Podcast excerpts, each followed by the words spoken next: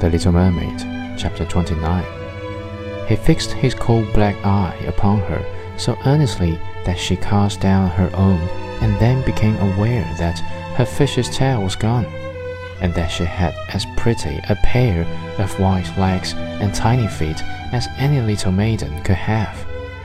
But she had no clothes, so she wrapped herself in her long, thick hair. The prince asked her who she was and whence she came. She looked at him mightily and sorrowfully with her deep blue eyes, but could not speak. He took her by the hand and led her to the palace.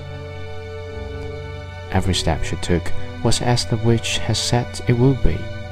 She felt as if she were treading upon the points of needles of sharp knives.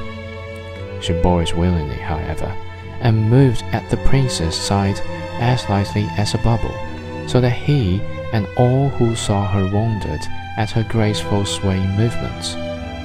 She was very soon arrayed in costly robes of silk and muslin and was the most beautiful creature in the palace. But she was dumb and could neither speak nor sing.